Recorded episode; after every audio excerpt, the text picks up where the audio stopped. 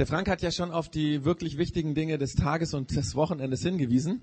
Ähm, dabei gibt es ja eigentlich heute noch was viel Wichtigeres. Ich hoffe, ihr wart heute schon wählen oder werdet es noch tun.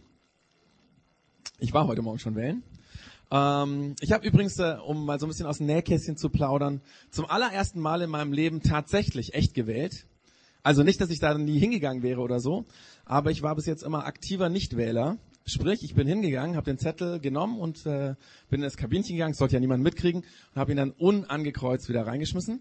Kann man übrigens tatsächlich machen, wenn man nicht weiß, was man wählen soll, wenn man sagt, das regt mir alles auf, ähm, was in den Wahlprogrammen drin steht. Ich hab, bin ganz anderer Meinung, ähm, weil die Stimme wird dann trotzdem gezählt, tatsächlich, aber eben man gibt sie niemandem, man behält sie sozusagen selber ähm, gibt es gar nicht so wenig aktive Nichtwähler. Aber gestern Abend bin ich nochmal im Internet gesurft und da hat mich eine Partei doch überzeugt, aber das werde ich jetzt nicht hier verraten, ich will ja nicht manipulieren. Aber wer es genau wissen will, ähm, eigentlich darf man darüber nicht reden. Ne? Egal. Also, Wählen gehen heute ganz wichtig, ja? Wir haben es eben schon mitgekriegt, es geht um Türen. Auch das Wahllokal hat Türen, aber es geht natürlich um andere Türen heute. Auch nicht um die Türen im Stadion, wenn gesagt wird, ihr seid willkommen und nachher wird man ausgepfiffen. Türen sind für Kirchen sehr, sehr wichtig und damit meine ich jetzt nicht die großen Türen oder Kirchenportale, ähm, die es auf dieser Welt und auch in unserer Stadt gibt. Die sehen zwar sehr imposant aus oft, mit so Schnitzereien und uralt und so weiter, aber für die Kirche sind die nicht so wirklich wichtig. Es gibt andere Türen, die sind viel, viel wichtiger. Also die Türen, die ins Innere der Kirche führen, sind gar nicht unbedingt die wichtigen Türen, aber dazu später. Zunächst einmal müssen wir uns, ähm, um zu den Türen zu kommen, mit einem anderen Wort auseinandersetzen, ähm, um zu begreifen, warum die Türen für den Glauben an Jesus wichtig sind. Und dieses Wort heißt Mission. Und das Dumme bei diesem Wort im deutschen Kontext ist, dass das nicht das beliebteste und angenehmste Wort ist. Es ist ein Wort, was man meistens nicht so gerne ausspricht. Ähm, eigentlich hat dieses Wort gar keine negative Bedeutung, aber wenn wir es hören mit unseren deutschen Ohren, dann klingt das irgendwie immer ein bisschen negativ oder bedrohlich. Bei Wikipedia zum Beispiel, wenn man das eingibt, das Wort, findet man gleich an zweiter Stelle einen Eintrag. Also dann kommt so eine Liste und der zweite Eintrag ist eine, nach der Worterklärung, das erste ist die Worterklärung, der zweite Eintrag ist ein Artikel unter dem Thema Verbreitung einer religiösen Lehre unter Andersgläubigen. Und bei so einem Thema äh, denken wir dann schnell an irgendwelche Schwarz-Weiß-Bilder. Ich habe mal eins im Internet gefunden von Missionaren inmitten von den schwarzen, wilden Einheimischen. Ja, Die Missionare tragen die Truppenhelme und die Einheimische haben einen Lendensturz. Der ist hier natürlich wohlweislich gleich weggeschnitten worden. Ähm, unsere Gesellschaft ist kritisch, wenn es ums Missionieren geht. Wir denken an Zwangstaufen, Ausbeutung, Zerstörung der Kulturen, vor allem uralter Kulturen und so weiter. Dabei, wie schon erwähnt, dieses Wort Mission von seiner Grundbedeutung hat gar nicht so einen negativen Klang in sich. Ganz im Gegenteil. Mission bezeichnet eigentlich etwas ganz Positives und Dynamisches. Wir reden zum Beispiel von der UN-Mission zum Schutz einer bedrohten Volksgruppe oder einer bedrohten Kultur. Oder jede größere Firma, jeder Konzern hat heute ein Mission Statement. Da drücken, sagt man, nicht Mission Statement.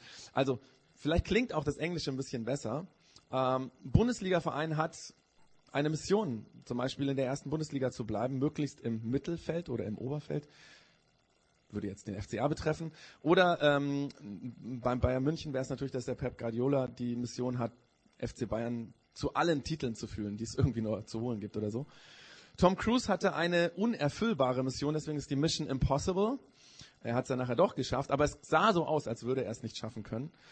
Also eigentlich meint Mission etwas Dynamisches. Also ein dynamischer, zielorientierter Vorgang, der Menschen dazu bringt, sich voll und ganz für etwas einzusetzen. Das ist nichts Negatives. Solche Menschen brauchen eine Welt wie unsere, Menschen, die zielorientiert, dynamisch, leidenschaftlich sich für das Gute einsetzen, um unsere Welt zum Guten zu verändern. Und es ist schade, dass durch die Fehler der Kirche in den letzten 2000 Jahren dieser Begriff einen so negativen Touch bekommen hat. Zumindest in der deutschen Sprache, weil die englische Sprache, die ist da wesentlich entspannter. Also ähm, auf dem englischen Wikipedia-Artikel, man gibt Mission ein, dann findet man erst an 24. Stelle diesen negativen Artikel über die schlimme christliche oder wie auch immer Mission, die andere Religionen ja unter Druck setzt oder so.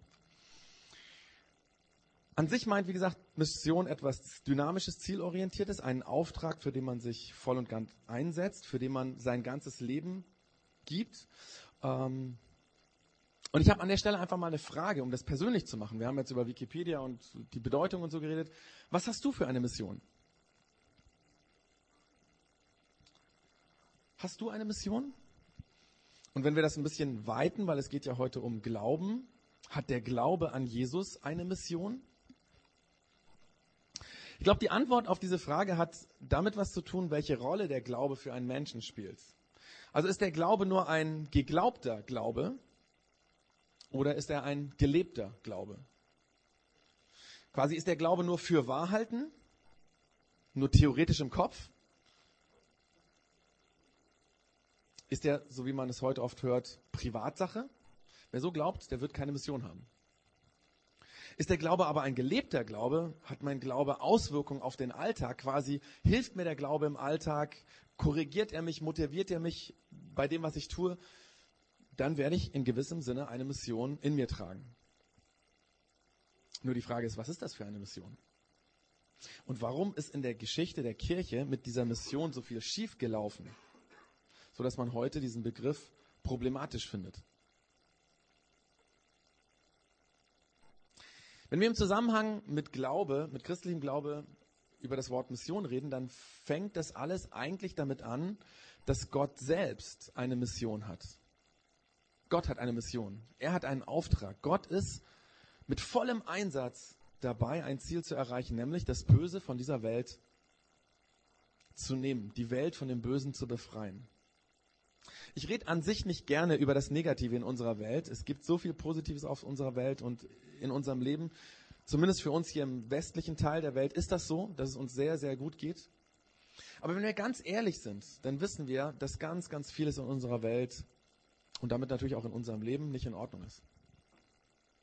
Ob das die großen Dinge in unserem globalisiert gedachten Weltsystem sind, ja, also der Syrien-Konflikt, die Euro-Krise, die NSA-Affäre, diese großen Dinge, oder ob es die kleinen privaten Dinge sind im Alltag, der Konflikt im Elternbeirat, in der Schule, das Mobbing am Arbeitsplatz, die Nachbarn, die sich haben scheiden lassen und jetzt in der Nachbarschaft schlecht von einem anderen reden, oder das Kind, das in der Grundschule schon getrimmt wird darauf, dass es an sich in dieser Welt darum geht, auf das Äußere zu achten. Das sei das Wichtigste. Wir wissen, da stimmt irgendwas nicht. Wir ahnen, dass das Böse in unserer Welt mehr Macht hat, als uns das eigentlich lieb ist, als wir es eigentlich wahrhaben wollen. Selbst in einer aufgeklärten, von Menschenrechten geprägten Welt, die für Freiheit und Gerechtigkeit, für Gleichberechtigung steht, da regiert das Böse. Das Böse regiert mit Macht und Geld und Sex. Nicht, dass diese drei Dinge irgendwie schlecht wären, aber, aber dem Bösen gelingt es, diese drei Dinge, vor allem diese drei Dinge, die eigentlich neutral sind, zu benutzen, um uns Menschen kaputt zu machen, um diese Welt kaputt zu machen. Macht, Geld und Sex. Und Gottes Mission ist es schon immer gewesen, diese Welt aus dieser Spirale des Bösen zu befreien. Und das tut er nicht von oben herab, so wie wir das tun, so mit einem großen Krieg, also wir denken ja, ne, in Syrien gibt es einen Bürgerkrieg und dann denken wir, man müsste da eigentlich mal militärisch, militärisch voll reinschlagen, um wieder Ruhe zu bringen, damit das Gute irgendwie siegt. So macht es Gott nicht, sondern seine Mission ist es, die Herzen von einzelnen Menschen zu verändern. Das Böse in uns drin zu besiegen, weil er uns liebt. Seine Mission ist es, uns Menschen von dem Bösen zu befreien, weil er uns liebt. In der Theologie nennt man diese Mission Gottes übrigens mit dem lateinischen Begriff Missio Dei. Das heißt nichts anderes wie Mission Gottes, aber irgendwie war das in der Kirchengeschichte wohl wichtig ähm, und bis heute reden Theologen oft so. Hört sich vielleicht auch ein bisschen cooler an, Missio Dei so. Ähm, und wegen dieser Mission Gottes ist Gott in Jesus ein ganz normaler Mensch geworden, weil er bei uns sein wollte, uns Menschen, weil er uns liebt ein Mensch, der als Baby geboren wurde, der die Kindheit und Teenagerzeit durchgemacht hat. Ein Mensch, der mitten drin war, der mitfühlen kann, der verstehen kann, was bei uns abgeht. Ein Mensch, der das Gute gelebt hat und geglaubt hat. Ein Mensch, der vorgelebt hat, dass Gott uns liebt und der vorgelebt hat, wie Gott uns das Böse aus dem Herzen rausholen will. Jesus hat diese Mission von Gott, diese Missio Dei gelebt. Jesus hatte keine eigene Mission. Jesus hatte keine eigene Mission, sondern er hatte die Mission Gottes, die er gelebt hat. Deswegen hat er ganz oft solche Dinge gesagt wie, was ich euch sage, sage ich nicht aus mir selbst heraus. Der Vater, der in mir ist, handelt durch mich. Er ist, er, es ist alles sein Werk, so. Also der Vater, der in mir ist, handelt durch mich. Es ist alles sein Werk. Jesus war quasi Teil der Mission Gottes. Und Jesus hat immer wieder gesagt, ich habe euch ein Beispiel gegeben, damit auch ihr so handeln könnt und handeln sollt, wie ich es getan habe, wie ich es vorgelebt habe. Glaube an Jesus bedeutet eigentlich tun, was Jesus tut. Also nicht, was Jesus getan hat, das vielleicht auch, sondern tun, was Jesus tut heute hier. Was Gott tut, was sein Wille ist. So wie Jesus Teil der Mission von Gott war, sollen wir jetzt auch Teil dieser Missio Dei sein. Ich habe eben die Frage gestellt, hast du eine Mission? Oder hat der Glaube an Jesus eine Mission? Und viele, viele Christen haben, glaube ich, ähm, oder würde, würden das so glauben oder so sagen, äh, ja, meine Mission ist, Jesus nachzufolgen zum Beispiel. Meine Mission ist, zu glauben und die Welt zu verändern oder so. So hätte ich das, glaube ich, auch vor ein paar Jahren geglaubt und auch so gesagt. Vielleicht kennst du das auch. Meine Mission, mein Auftrag ist das und das. Heute denke ich anders, weil ich glaube, dass gerade deswegen so viele Dinge in unserer Kirchengeschichte falsch gelaufen sind, weil Menschen mit ihrer persönlichen Mission losgezogen sind. Im Mittelalter waren es die Kreuzritter. Zur Zeit von Kolumbus waren das die Mönche, die in alle Welt ausgeströmt sind. Und zur Zeit der Kolonien waren das die Missionare in Indien oder Afrika oder sonst wo. Da sind so viele Dinge schiefgelaufen, weil viele Menschen ihre eigene Mission hatten. Aber beim Glauben geht es nicht um meine, um unsere Mission. Es geht nicht mal um die Mission der Kirche.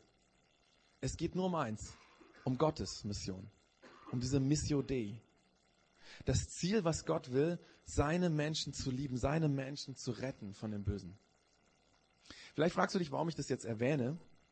Vielleicht denkst du, wir leben nicht im Mittelalter, ich bin auch nicht irgendwie äh, beim Kolumbus gewesen und Kolonien, das ist auch schon alles lange her. Was hat das mit heute zu tun? Ich würde sagen, auch wenn wir nicht zu dieser Zeit damals gelebt haben, wir haben an der Stelle ganz oft ein falsches Setting im Kopf. Wir meinen, vor allem Menschen, die schon länger an Jesus glauben, die Kirche, die Gemeinde hat einen Auftrag. Quasi eine Mission. Sozusagen ein Teil von der Kirche, von der Gemeinde, das ist die Mission. Deswegen haben wir auch irgendwie Leute, die irgendwie im Ausland da sind und so, und die unterstützen wir. Ein Teil von unserer Gemeinde ist die Mission. Aber das ist ein völlig falsches Denken. Nicht die Kirche hat eine Mission, sondern die Mission Gottes hat eine Kirche. Nicht die Kirche war zuerst. Das ist völlig falsch. Zuerst war die Mission Gottes. Und aus dieser Mission, aus diesem Ziel heraus ist die Kirche entstanden. Und wenn wir das auf uns, auf das Projekt X heute quasi runterbrechen, dann heißt es, wir als Projekt X haben nicht irgendwie eine Mission. Vielleicht so einen kleinen Teil unserer Gemeinde, den wir vernachlässigen könnten, wenn wir nicht so viele Mitarbeiter haben oder so. Da kümmern wir uns erstmal ein bisschen um uns und wenn wir dann fit sind, dann gehen wir raus und missionieren oder irgendwie sowas. Das wäre völlig falsches Denken. Nein, die Mission Gottes ist der Grund, warum es uns gibt. Und wir gehören zu dieser Mission dazu. Mission ist nicht eine Option für die Kirche oder für die Gemeinde, für uns als Menschen, die an Jesus glauben. Mission ist nicht ein Arbeitszweig, den man irgendwann ruhen lassen kann oder so, oder irgendwann mal ganz beherzt dem nachgehen kann. Mit der Mission Gottes steht und fällt es, ob es überhaupt Kirche ist. Eine Kirche, die nicht in dieser Mission Gottes, in dieser Missio Dei sozusagen verwoben ist, ist überhaupt gar keine Kirche. Und ein Mensch, der sagt, dass er an Jesus glaubt und nicht hineingenommen ist in diese Mission, der glaubt eigentlich gar nicht. Oder er glaubt an was Falsches. Oder an irgendetwas, was völlig bedeutungslos ist. Wenn ein Christ nicht die Mission Gottes in sich trägt, dann hat er nicht verstanden, worum es geht. Oder er hat es wieder vergessen, worum es geht. Jesus hat den Auftrag, diese Mission mit voller Hingabe und Leidenschaft gelebt. Und wenn wir dem Beispiel von Jesus folgen wollen, dann müssen wir mit dieser Hingabe und Leidenschaft die Mission Dei leben. Gottes Auftrag, seine Mission, seine Liebe. Das ist die DNA unseres Glaubens. Das ist die DNA der Kirche. Deswegen beauftragt Jesus auch seine Schüler am Ende seines Lebens, das heißt am Ende seines Lebens auf dieser Welt, kurz bevor er zu Gott in den Himmel gefahren ist, wie auch immer wir uns das vorstellen können. Aber an dieser Stelle, kurz vorher sagt er, mir ist alle Macht im Himmel und auf der Erde gegeben. Darum geht zu allen Völkern und macht die Menschen zu meinen Jüngern. Tauft sie auf den Namen des Vaters, des Sohnes, des Heiligen Geistes und lehrt sie alles zu befolgen, was ich euch geboten habe.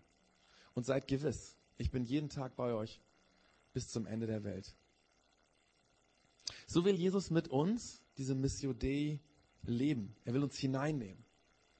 Die Frage ist natürlich nur, wie geht das praktisch? Weil wenn man diesen Text liest, könnte man auch wieder gleich an das denken, was in der Kirchengeschichte falsch gemacht wurde. Menschen zu Schülern Jesu, zu Jüngern machen. Wir schauen uns dazu einen Bibeltext aus dem Leben von Jesus an. Ähm, genau, den lese ich einfach mal vor. Da heißt es danach, das war irgendwann mal im Laufe des Lebens von Jesu, da ist das passiert. Danach bestimmte der Herr, also Jesus, 72 andere Jünger, also nicht die zwölf, die immer bei ihm waren, diese Schüler, sondern 72 andere Jünger und schickte sie zu zweit voraus in alle Städte und Ortschaften, die er später selbst aufsuchen wollte. Er sagte zu ihnen, die Ernte ist groß, doch es sind nur wenige Arbeiter da. Bittet deshalb den Herrn der Ernte, dass er Arbeiter auf sein Erntefeld schickt. Ihr merkt, es sind Bilder, in denen er redet. Ne? Es geht nicht darum, irgendwie äh, draußen aufs Feld zu gehen und äh, Getreide einzuholen oder so, sondern es ist ein Bild, was er braucht für Menschen. Ich erkläre das gleich noch. Dann sagt er, geht nun. Seht, ich sende euch wie Schafe mitten unter Wölfe. Nehmt keine Geldbeutel mit, keine Vor Vorratstaschen, keine Sandalen. Haltet euch unterwegs nichts mit langen Begrüßungen auf. Wenn ihr ein Haus betretet, sagt als erstes Friede sei mit diesem Haus. Wenn dort Kinder des Friedens sind, wird der Friede auf ihnen bleiben. Wenn aber nicht, wird der Friede zu euch zurückkehren. Bleibt in dem Haus, in dem man euch aufnimmt. Esst und trinkt, was man euch dort gibt. Denn wer arbeitet, hat Anrecht auf seinen Lohn. Geht nicht von Haus zu Haus, um eine andere Unterkunft zu suchen. Wenn ihr in eine Stadt kommt und man euch aufnimmt, dann esst, was man euch anbietet. Heilt die Kranken, die dort sind, und verkündet den Bewohnern der Stadt, das Reich Gottes ist zu euch gekommen. Wenn ihr aber in einer Stadt kommt und man euch nicht aufnimmt, dann geht durch ihre Straßen und ruft, selbst der Staub, der sich in eurer Stadt an unsere Füße geheftet hat, wischen wir ab, damit ihr gewarnt seid. Aber das sollt ihr trotzdem wissen. Das Reich Gottes ist gekommen. Ich sag euch, das sagt jetzt Jesus, das sollen die Leute da nicht sagen, sondern Jesus sagt ihnen, Sodom wird es an dem Tag des Gerichtes noch erträglicher gehen im Vergleich zu solch einer Stadt, also die euch ablehnt. Soweit mal dieser Text. Ähm, bei so einem Text muss ich ganz ehrlich sagen, sehe ich ganz schnell so Zeugen Jehovas vor mir, die irgendwie an der Haustür klingeln oder sowas. Oder ähm, so ein Typ, der in der Stadt sich auf eine Kiste stellt und lautstark predigt, was er glaubt. Ähm, letzte Woche habe ich so einen Typ am Kö gesehen, ich weiß nicht, wer den auch gesehen hat, der stand auf so einer Kiste drauf und hat da wirklich geschrien, was ihm so wichtig war an seinem Glauben.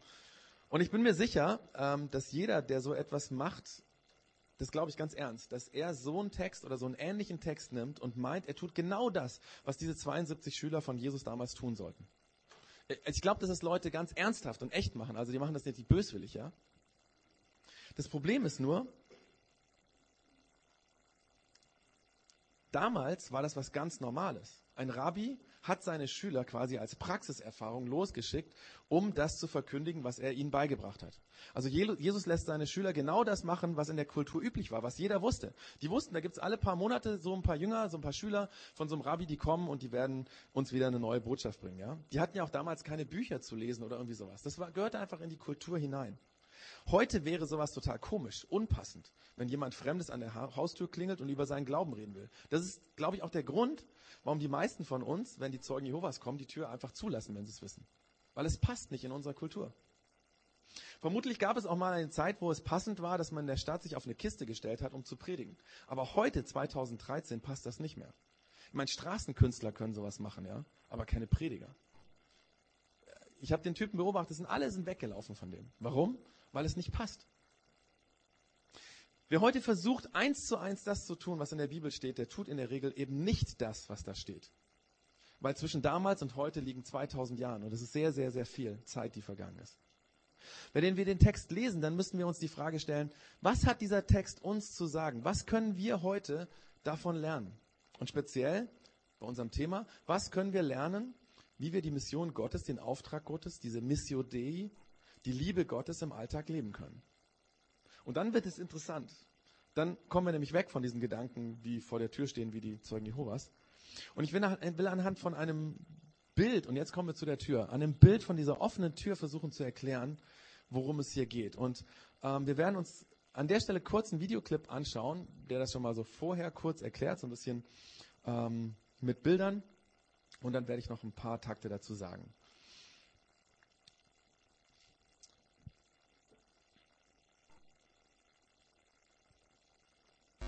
Schnipselfilm. Die achte. Die Tür. Die Lebensmuster drehen sich ja allesamt darum, Jesus Christus nachzufolgen, das Leben von ihm prägen zu lassen. Er selbst war geprägt von jemandem, der schwer zu zeichnen ist. Gott. Und Gott, sagt man, hat eine Mission. Theologen nennen sie die Missio Dei, die Mission Gottes.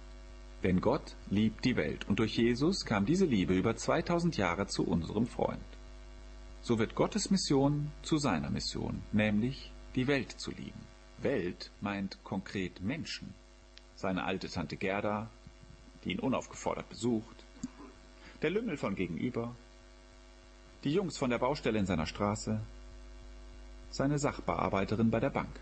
Und ja, leider kennt er ihren Namen noch nicht. Gottes Liebe gilt allen diesen Menschen. Durch ihn soll sie zu ihnen kommen. Bei einigen fällt ihm das schwer, bei anderen leichter. Gottes Liebe in das Leben anderer Menschen bringen, ist ein bisschen wie durch Türen gehen. Hinter Türen leben Menschen. Manche Türen sind zu, aber andere öffnen sich. Begegnung findet statt, Menschen laden dich ein, ihr teilt Leben. Und Gottes Liebe kommt durch dich zu anderen. Das Lebensmuster der Tür beschreibt Gottes Mission in vier Schritten. Türen wahrnehmen. Wo brauchen Menschen Gottes Liebe? Menschen begegnen. Ein spannender Moment. Bei Menschen bleiben. Es geht um echte Beziehung, die für sich selbst schon wertvoll ist. Und Gottes Liebe teilen durch Worte oder Taten. Und so erobert Gottes Liebe den Nächsten. Und vielleicht die Nächste. Und die Missio Dei kommt voran. Die Tür. Die Lebensmission.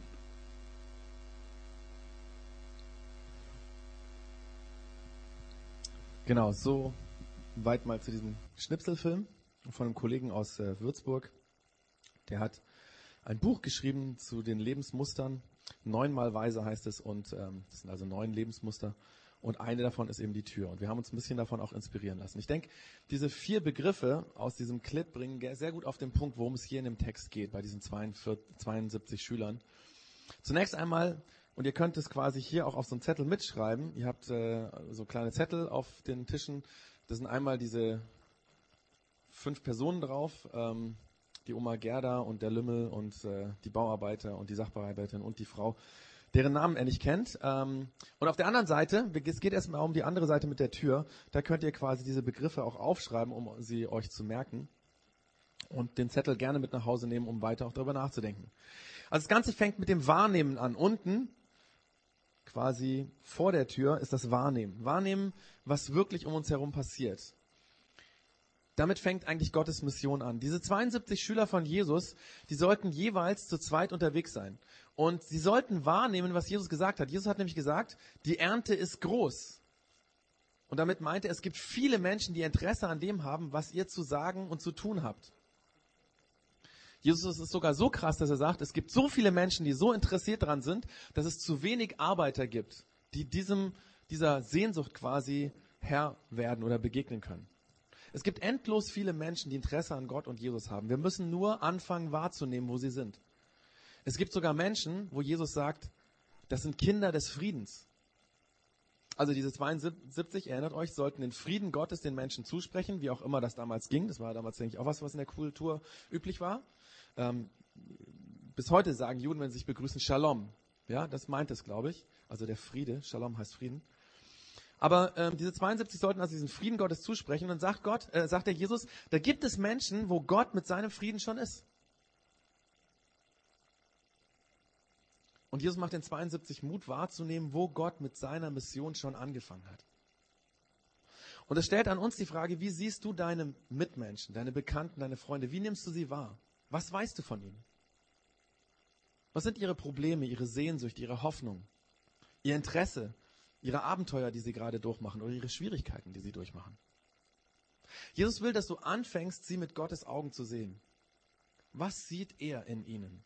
Wo hat Jesus schon angefangen, an ihrem Herz zu arbeiten? Wo gibt es eine offene Tür im Herzen und im Denken und im Leben von deinen Mitmenschen? Und diese Tür, jetzt bin ich wieder am Anfang, ist viel wichtiger als Kirchenportale, die in Kirchen hineinführen. Denn diese Türen sind offene Türen, wo Menschen bereit sind, diese Mission Gottes quasi aufzunehmen, zu sagen, ich möchte, dass Gott in mir was tut, mich verändert. Ich möchte mich mit Gott beschäftigen, ich möchte über Jesus nachdenken. Und es ist wichtig, dass wir das wahrnehmen, wo das ist.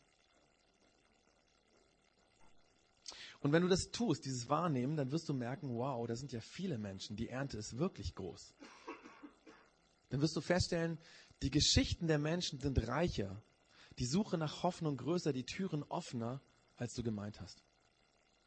Ich erlebe das gerade in meinem Leben ganz krasse Sachen.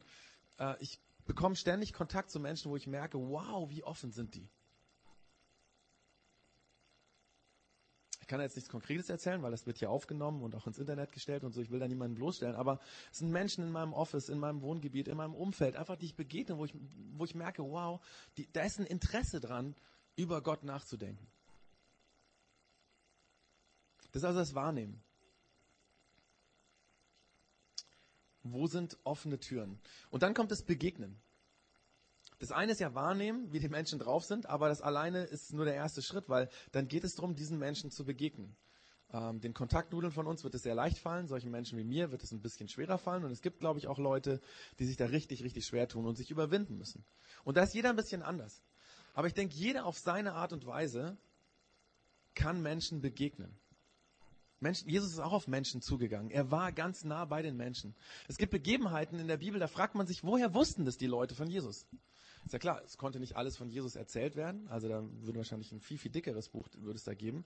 Also Menschen kannten ihn. Das sind Menschen, zum Beispiel wird berichtet, mitten in der Nacht kommt irgendjemand zu ihm. Warum kommt jemand zu Jesus? Weil er ihn kannte, natürlich. Es gibt eine Studie, dass Menschen im Durchschnitt ungefähr acht, zu acht Menschen, zu acht Personen einen engeren Kontakt haben. Also jeder Mensch auf dieser Welt hat ungefähr zu acht Personen einen näheren Kontakt. Und wenn Menschen anfangen, an Jesus zu glauben, sind diese acht Menschen in der Regel Leute, die selber keinen Bezug zum Glauben oder zur Kirche haben. Mal abgesehen davon, wenn jemand so wie ich in einer frommen Familie aufgewachsen ist. Das ist sicherlich anders. Ja, aber wenn jemand in so einer normalen Familie heute in Deutschland, die nicht so wahnsinnig viel mit Kirche und Glaube zu tun hat, wenn der anfängt, sich über den Glauben Gedanken zu machen, wenn der anfängt, an Jesus zu glauben, dann hat er acht Menschen, die er kennt, näher kennt, die noch keinen Bezug zum Glauben haben. Und jetzt hat eine Studie herausgefunden, wenn diese Menschen dann ein Jahr in einer christlichen Gemeinde leben und gehen, dann haben sie im Schnitt nur noch zu zweieinhalb Menschen einen tieferen Kontakt, die Jesus nicht kennen. Und nach fünf Jahren hat man festgestellt, sind es nur noch ein halber Mensch, also quasi jeder zweite hat nur noch überhaupt Kontakt. Ich hoffe, dass es im Projekt X nicht so ist, sonst würde was gehörig schieflaufen. Gott hat uns Menschen, Mitmenschen gegeben in der Nachbarschaft, auf der Arbeit, im Ver Bekannten- oder Verwandtenkreis, damit wir Kontakte leben, also Beziehungen leben. Egal, ob jemand an Jesus glaubt oder nicht, diese Welt funktioniert so, dass wir in Beziehung zu Menschen leben. Und dass wir Zeit verbringen, dass wir zuhören, dass wir richtig hinhören. Ich glaube, im Alltag ist das ganz einfach. Im Büro mit den Kolleginnen oder Kollegen oder ja, einfach Zeit verbringen, vielleicht nach der Arbeit zwischendrin Kaffee trinken. Ich meine, im Elternbeirat kann man Kontakte pflegen, beim Müll rausbringen, mit dem Nachbarn ins Gespräch kommen. Da gibt es so viele Möglichkeiten. Und wenn du das tust, wirst du plötzlich merken, dass Gott bei manchen Menschen schon da ist. Dass sich Menschen Gedanken machen über ihn. Mit den Menschen, mit den Worten von Jesus ausgedrückt, dass es Kinder des Friedens gibt. Von denen wir das vielleicht gar nicht gewusst haben. Und wenn Kontakte entstehen, oder bei vielen von uns sind sie ja schon da, dann ist es wichtig, dran zu bleiben. Das wäre das dritte, dranbleiben. Also erste wahrnehmen, das zweite begegnen, das dritte dranbleiben. Weißt du, Menschen sind keine Missionsobjekte. Es geht nicht darum, dass wir uns sozusagen den Glauben an den Mann oder an die Frau bringen und dann wieder uns zurückziehen. Es geht darum, zu bleiben, echte Beziehungen zu leben. Jesus redet hier einige Male vom Essen. Er sagt, wenn sie euch einladen, esst, was sie euch geben. Und ich glaube, das passt ganz gut zu unserer heutigen Kultur, weil Essen, Kaffee trinken, das passt zu uns. Ja, Stehkaffee, Weinprobe, da entstehen Beziehungen. Da kann man zuhören, da kann man reden.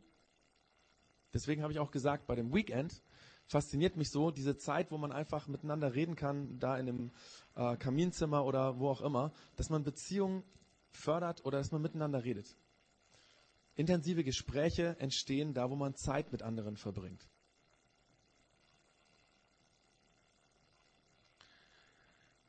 Der Typ, von, diesem, von dem diese vier Punkte stammen, das hat also weder der Kollege, der Christoph Schmitter aus Würzburg erfunden, noch ich. Ähm, das hat ein Theologe, der heißt Alan Roxburgh, heißt er, glaube ich. Der hat gesagt, für Gottes Mission der Kirche von heute, vom, des Westens, gibt es keine schnellen Lösungen. Also für Gottes Mission der Kirche im Westen gibt es keine schnelle Lösung. Und er meint damit, es braucht Zeit. Ja, es ist eine falsche Vorstellung zu sagen, wir laden mal alle Menschen aus Augsburg in einen großen Raum ein und dann predigen wir einmal und dann haben sie es alle begriffen. Das ist ein totaler Quatsch. Es geht darum, Zeit zu verbringen. Und Jesus sagt den 72 Schülern, geht nicht schnell von Haus zu Haus, sondern bleibt da, wo man euch einlädt. Und wenn wir die Mission Gottes, die Liebe Gottes zu Menschen bringen, ins Herz hineintragen, wenn wir diese offenen Türen quasi wahrnehmen, da bleiben, dann wird auch automatisch der vierte Punkt passieren, nämlich Menschen zu lieben. Jesus hat Menschen mit Worten und mit seinen Taten geliebt, ihnen Gutes getan. Er hat Gottes Liebe ihnen weitergegeben durch das, was er gesagt hat, mit Worten.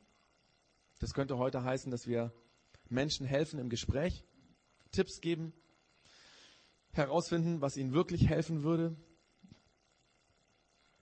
Wir können auch, also ich glaube, lieben hat auch was damit zu tun, deswegen mit Gott reden über die Menschen, die wir kennen. Was denkst du über sie? Wie würdest du jetzt ihnen in der Situation helfen? Wir können davon reden, was wir für eine Hoffnung haben, wer Jesus für uns ist. Vielleicht ist es auch manchmal echt gut, jemanden zu fragen, du soll ich in der Situation für dich beten? Und natürlich auch zu merken, das sind andere Menschen, die uns helfen. Also es ist ja nicht nur einseitig, ja, sondern auch Beziehung heißt immer von geben und nehmen. Und wenn wir von dem, was wir glauben, begeistert sind, wenn wir das tief im Herzen haben, dann wird es in den Beziehungen zu den Menschen zwangsläufig eine Rolle spielen. Dann werden wir darüber auch reden. Und dann, das nächste sind natürlich dann auch unsere Taten. Dass wir das tun in Gottes Namen. Nicht nur labern, das ist ja oft der Vorwurf an Christen, die labern so viel und die tun nichts. Also Zeit mit dem behinderten Nachbarn verbringen. Oder Babysitten bei einer Arbeitskollegin, die alleinerziehend ist. Oder für jemanden einkaufen, der selbst von Hartz IV leben muss und man kauft ein und stellt es ihm halt hin, also ohne, dass er zahlen muss. Oder die alte Dame im Altenheim besuchen. Oder Dreck am Spielplatz aufklauben, obwohl man selber keine Kinder hat. Da gibt es so viele Möglichkeiten, Gottes Liebe weiterzugeben. Und ich glaube, so predigen wir, in Anführungsstrichen, die Liebe Gottes mit Worten und Taten. So leben wir diese Missio Dei. Und ich will das, was ich hier gesagt habe, mit ein paar Fragen beenden. So ein paar Fragen, die uns herausfordern. Und dafür ist eigentlich auch diese andere Seite des Zettels mit diesen Personen drauf. Nämlich die Frage, wie viele echte Freunde hast du, die nicht an Jesus glauben und die Jesus nicht kennen? Und das ist sicherlich bei jedem anders. Ich sage das gar nicht irgendwie äh, Druck machen, sondern einfach nur ganz, wie viele Freunde hast du, die Jesus nicht kennen? Bekannte, gute Bekannte, die Jesus nicht kennen, die nicht an ihn glauben. Und jetzt die zweite Frage. Wünschst du dir, dass diese Menschen Jesus kennenlernen? Ich glaube, damit fängt es an. Wann hast du das letzte Mal Jesus darum gebeten und ihm gesagt, wie sehr du dir wünschst, dass jemand anders ihn kennenlernt? Ich glaube, man kann nämlich auch ganz, ganz viel Kontakte zu allen möglichen Leuten haben, zu Freunden. Dass man, wenn man eine Kontaktnudel ist, passiert das, glaube ich, oft. Aber eigentlich ist es einem total egal, ob sie Jesus kennenlernen oder nicht. Ich glaube, das ist so eine Gefahr. Dass man sagt, na, ich bin ja voll mit drin, voll im Leben und so, aber eigentlich spielt der Glaube in diesen Beziehungen keine Rolle und dann hat, führt man so ein Doppelleben. In der Gemeinde ist man immer fromm und da ist immer alles anders. Also quasi brennt dein Herz für deine Freunde, dass der Glaube, der dir so wichtig ist, auch in ihnen wächst. Und ich glaube, das sind Fragen, die zeigen, ob wir, jeder Einzelne oder auch als Projekt X, wirklich zu dieser Mission Gottes dazugehören. Als Projekt X heißt es, würde es zeigen, ob wir wirklich Kirche sind. Für uns persönlich würde es heißen, ob wir verstanden haben, worum es im Glauben geht. Und die Frage ist ja die, ne? Sind wir als Projekt X wirklich Kirche von Jesus oder sind wir nur das coole Projekt X? Wir sind nämlich nicht dazu berufen, ein cooles Projekt X zu sein, sondern wir sind dazu berufen, Teil von der Mission Gottes zu sein, da rein verwoben zu sein. Und deswegen dieser Zettel, nicht, dass ihr ihn einfach nur jetzt irgendwie habt, sondern da steht drauf, bei welchem deiner Bekannten ist die Tür weit offen. Überleg mal, das musst du nicht jetzt draufschreiben. Nimm das mal mit, denk mal drüber nach, red mal mit Gott darüber. Das ist was, was mich in den letzten, letzten Wochen sehr bewegt, äh, oder eigentlich schon Monaten bewegt, wo ich denke, ähm, das fängt eigentlich damit an, dass ich mit Gott drüber rede, welche sind diese Menschen und was wünsche ich mir für sie. Und dass ich bete, dass ich mit Gott rede. Ich habe mir gedacht, wir hören jetzt einen Song an, ähm, wo das ein bisschen zum Ausdruck kommt. Der heißt Be in My Heart. Ähm, und es geht eben darum, sei du in meinem Herzen, aber leb in meinem Leben, in meinen Worten, in dem, was ich sage, in dem, was ich tue.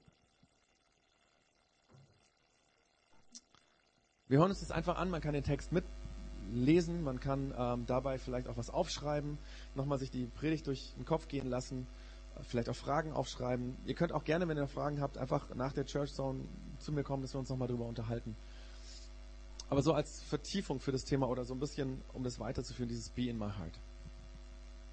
Jesus sei du in unserem Herzen, in unserem Kopf, in unserem Leben, in unseren Gedanken mit deiner Mission. Dass wir sie leben, dass wir davon reden, dass wir das tun, damit andere Leute hineingenommen werden. Du willst, dass alle Menschen auf dieser Welt deine Liebe spüren. Dass das Böse in unserem Herzen bei jedem Menschen auf dieser Welt sich verändert. Jesus, lass uns das leben. Lass uns dafür einfach merken, dass wir berufen sind. Dass das ist, warum wir da sind. Um deine Liebe auf dieser Welt zu leben und andere einzuladen. Und die offenen Türen zu finden, wo Menschen offen sind und dich suchen. Amen.